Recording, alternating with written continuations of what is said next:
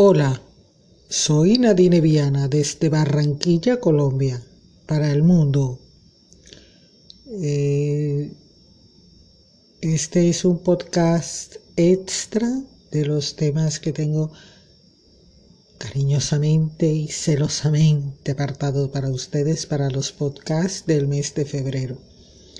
Eh, estoy preocupada por la situación del mundo, la falta de la tolerancia, la falta del afecto hacia los mayores, el respeto, se han perdido los valores humanos. Me he unido a la campaña de un grupo de colegas de la universidad de mi carrera base, mi profesión base, mi primera profesión es administración de empresas. Estamos preocupados por el rumbo que está tomando la juventud.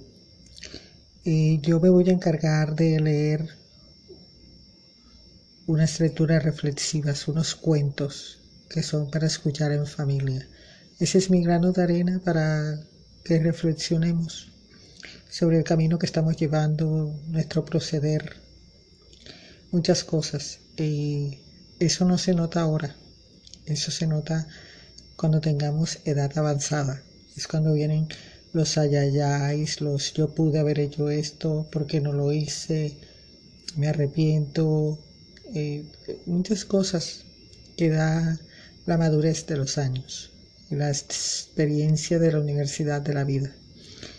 Eh, no hay mejor almohada que el cargo de conciencia libre de nosotros.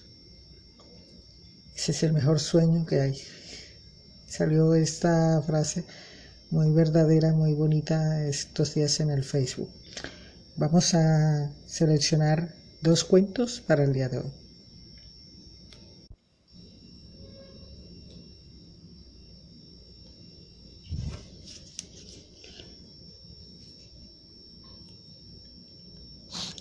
Los abuelos contra marcianos. Valores humanos. Respeto a los mayores.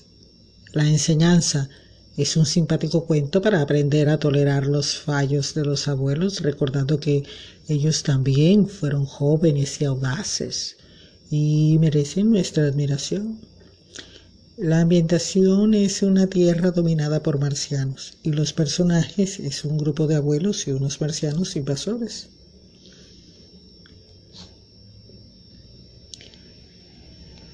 Y dice, la humanidad se jugaba su futuro en un partido grande de fútbol.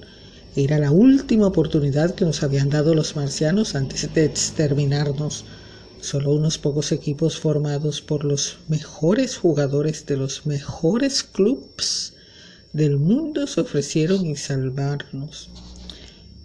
E intentaron todo lo posible.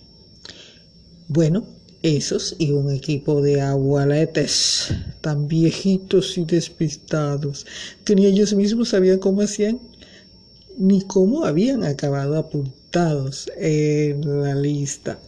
Y como suele pasar con estas cosas, fue el equipo que salió elegido en el sorteo. Ay, Dios mío.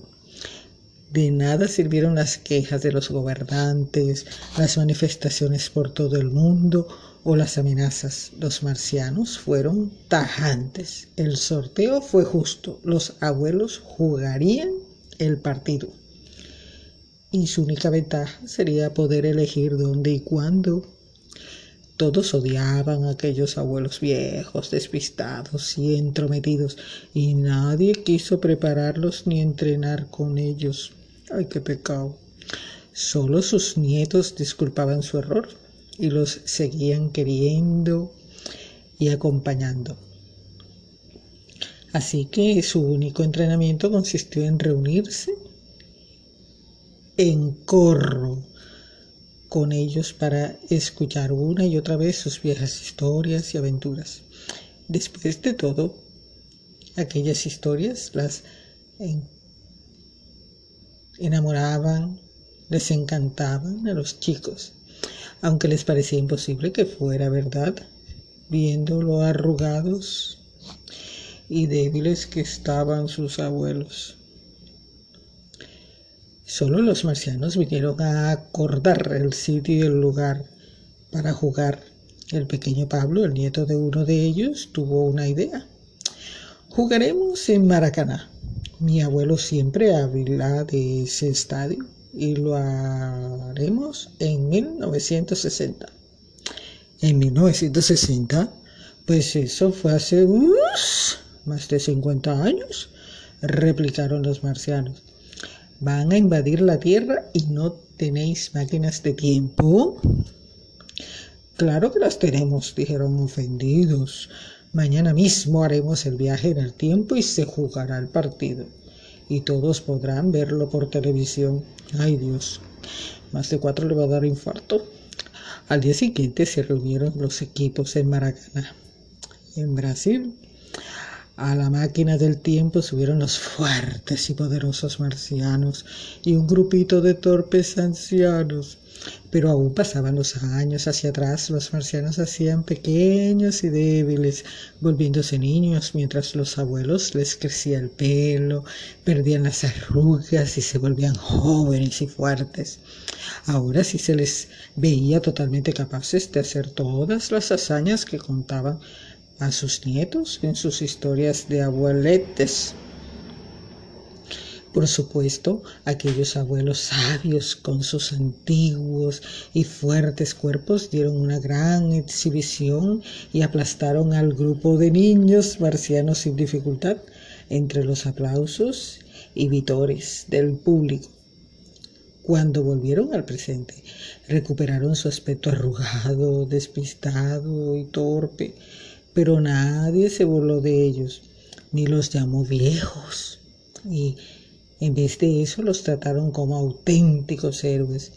Y muchos se juntaban cada día para escuchar sus historias porque todos, hasta los más burlones, sabían que incluso el viejecito más arrugado había sido capaz de las mejores hazañas.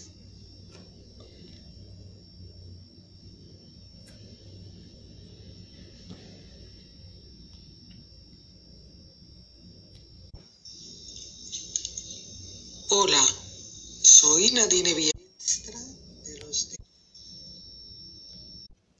A continuación, la segunda lectura de un cuento para reflexionar sobre los valores humanos trata sobre las groserías, los insultos de la juventud, más que todos los adolescentes. Se llama el niño que insultaba demasiado. Valores humanos a rescatar respeto y educación. La enseñanza que nos deja el trato irrespetuoso no solo perjudica a quienes lo reciben, sino a quienes lo realizan. La ambientación. Esta historia sucede en una pequeña ciudad antigua del mundo. Personajes un mago y un niño. Veamos qué nos dice la historia. Dice el cuento, oh gran mago, ha ocurrido una tragedia. El pequeño Manú ha robado el elixir con el hechizo lanzapalabras. ¿Manú?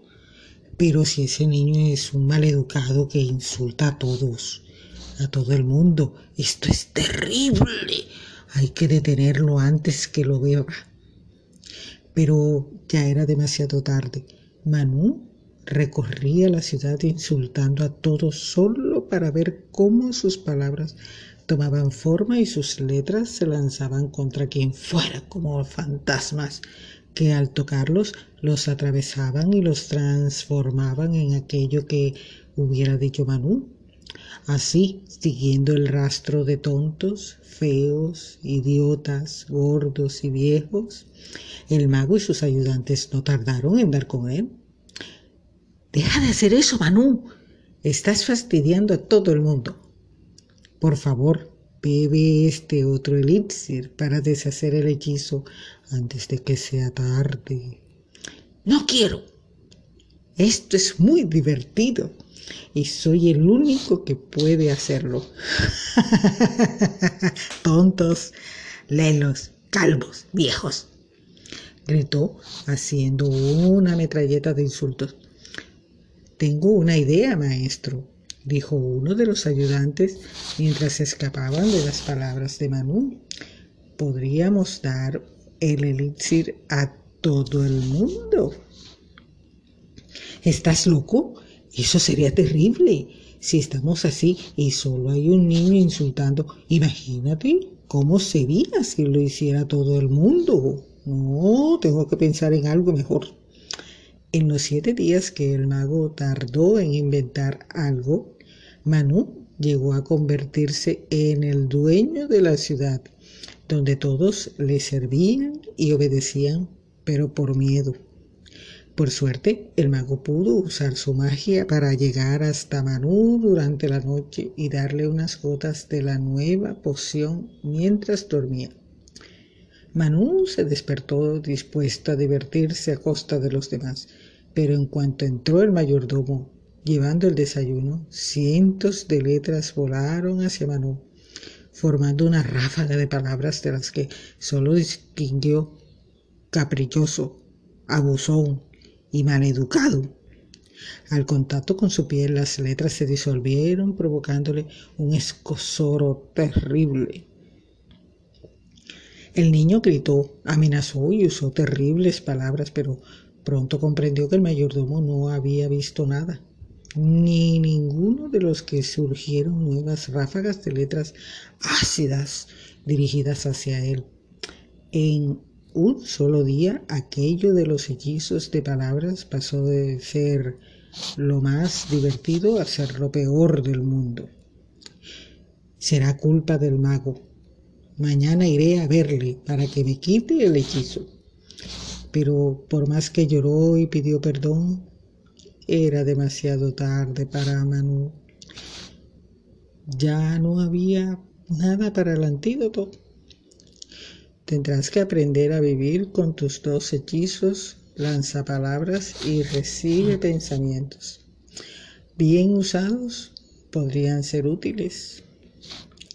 Manu casi no podía salir a la calle. Se había portado tan mal con todos que, aunque no se lo dijeran por miedo, en el fondo pensaban cosas horribles de él. cuando esos pensamientos le tocaban, era como el fuego. Por eso empezó a estar siempre solo. Un día, una niña pequeña vio su aspecto triste y sintió lástima. La pequeña pensó que le gustaría ser amiga de aquel niño y cuando aquel pensamiento tocó la piel de Manu, en lugar de dolor, le provocó una sensación muy agradable. Manu tuvo una idea. ¿Y si utilizara mi lanzapalabras con buenas palabras? ¿Funcionará al revés? Y probó a decirle a la niña lo guapa y lista que era. Efectivamente, sus palabras volaron hacia la niña, para mejorar su aspecto de forma increíble. La niña no dijo nada, pero sus agradecidos pensamientos provocaron en Manu la mejor de las sensaciones. Emocionado, Manu recorrió las calles usando su don para ayudar y mejorar a las personas que encontraba. Así consiguió ir cambiando lo que pensaban de él y pronto se dio cuenta de que desde el principio podría haber hecho así y que si hubiera sido amable y respetuoso, todos habrían salido ganando. Tiempo después, las pociones perdieron su efecto, pero Manu ya no cambió su forma de ser, pues era mucho mejor sentir el cariño y la amistad de todos que intentar sentirse mejor que los demás a través de sus insultos y desprecios.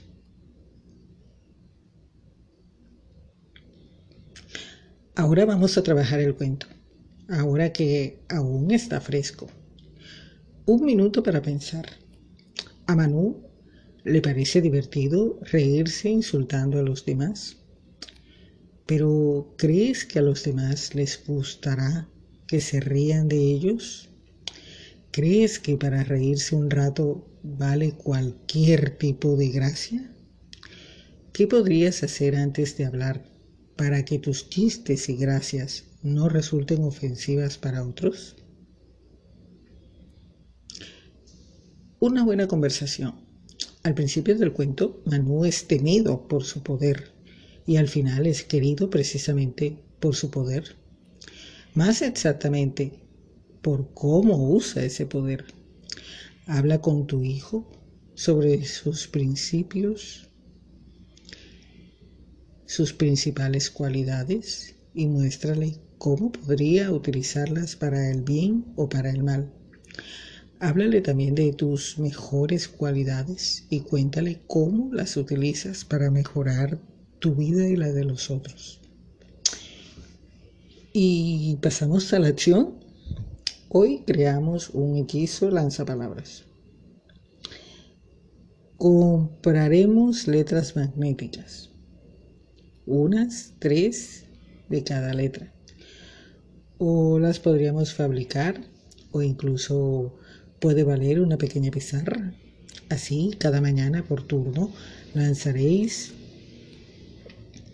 un mini mensaje positivo, tres o cuatro palabras a alguien de la familia, escribiéndolo sobre la nevera antes de que se levante. Veréis qué ilusión hace descubrir el mensaje del día y qué buen ambiente crea. ¿Te ha gustado el cuento? A mí me ha encantado. No, que va, no me ha encantado. Me ha fascinado.